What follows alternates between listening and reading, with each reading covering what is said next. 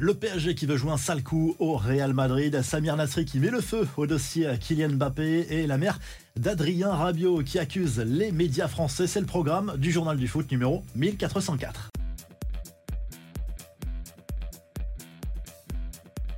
Le PSG veut toujours des sanctions contre le Real Madrid. Selon la presse espagnole, le club parisien est toujours persuadé que le club merengue a contacté l'entourage de l'international français pour négocier un éventuel transfert en 2024, ce qui est totalement interdit jusqu'au 1er janvier prochain, soit six mois avant la fin du contrat de Kylian Mbappé avec les champions de France. Pour le moment, le club merengue attend de voir ce qu'il va se passer, mais il a publié un communiqué ce week-end pour démentir ces informations. Il n'y aurait eu aucun contact avec le joueur selon le Real Madrid. Samir Nasri, lui aussi, a mis un petit peu le feu aux poudres ce week-end lors d'une interview en conseillant très clairement à Kylian Mbappé de rester au PSG pour marquer pour l'éternité l'histoire de ce club, par exemple en remportant une Ligue des Champions, ce qui ne serait pas forcément le cas au Real Madrid, selon lui, des propos largement relayés en Espagne, comme tout ce qui concerne Kylian Mbappé. L'actu du PSG avec cet appel du pied d'Ibrahima Konaté dans un entretien accordé à Canal+. Le défenseur de Liverpool et de l'équipe de France a évoqué son attachement au club de la capitale à demi-mot. Il a ouvert la voie à un éventuel transfert dans le futur. Lui est déjà parisien depuis cet été. Randall Colomwani sera l'invité de l'émission Rotten sans flamme ce lundi à partir de 18h sur RMC. On a déjà eu quelques extraits. Il parle d'un rêve de gosse au sujet de son transfert dans la capitale française cet été. Pour moi, c'est juste une fierté de porter ce maillot-là en étant français surtout. C'est un plaisir de venir au campus, de voir l'écusson, de jouer pour le Paris Saint-Germain. C'est un club mythique pour moi à lâcher l'international français. Les infos en bref, quel avenir pour Adrien Rabiot à la Juve? L'international français est sous contrat avec la vieille dame jusqu'en 2024. Dans un entretien accordé à la Gazette dello Sport, la mère et agente du joueur assure que son fils prendra lui-même sa décision au sujet de son futur. Elle en a profité pour tacler les médias français au passage. Elle explique être moins considérée que certains pères qui s'occupent de la carrière de leur enfant footballeur. On parle ici de misogynie.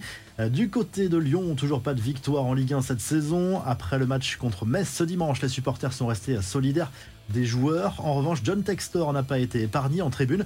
Fabio Grosso, l'entraîneur de l'OL, est venu échanger avec les ultras du club après la rencontre et il a été acclamé. Les incidents survenus à Marseille ont peut-être provoqué un déclic, même si cela ne se voit pas encore sur le terrain. Diego Simeone, lui, va prolonger son contrat de trois saisons avec l'Atlético Madrid, l'entraîneur argentin, en poste depuis 2011 dans la capitale espagnole, arrivé en fin de bail à l'issue de la saison. Il va donc s'engager jusqu'en 2027.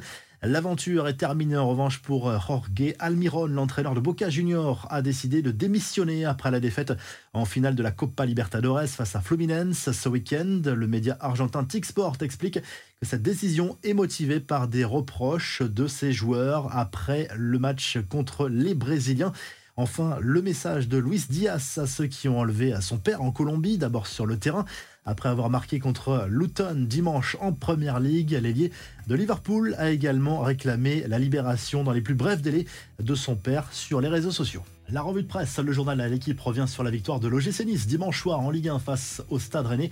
2-0, les Aiglons qui reprennent la tête du championnat devant le PSG et l'AS Monaco. En revanche, ça va mal pour les Rennais qui n'ont signé que deux victoires seulement en championnat cette saison. Du côté de l'Espagne, le journal Marca se penche sur le match nul décevant 0-0 du Real Madrid à Bernabeu contre le Rayo Vallecano. Lorsque Bellingham est un petit peu moins bien, ça va moins bien forcément pour le Real qui a perdu la tête de la Liga au profit de Gérone. La grosse surprise de ce début de saison. Et du côté de l'Italie, la Gazette dello Sport revient sur tous les matchs disputé dimanche en Serie A lors de la 11e journée avec notamment la victoire de la Juve 1-0 sur la pelouse de la Fiorentina, la vieille dame qui conforte sa deuxième place au classement à deux points de l'Inter Milan toujours en tête. Si le journal du foot vous a plu, n'oubliez pas de liker, de vous abonner et on se retrouve très rapidement pour un nouveau journal du foot.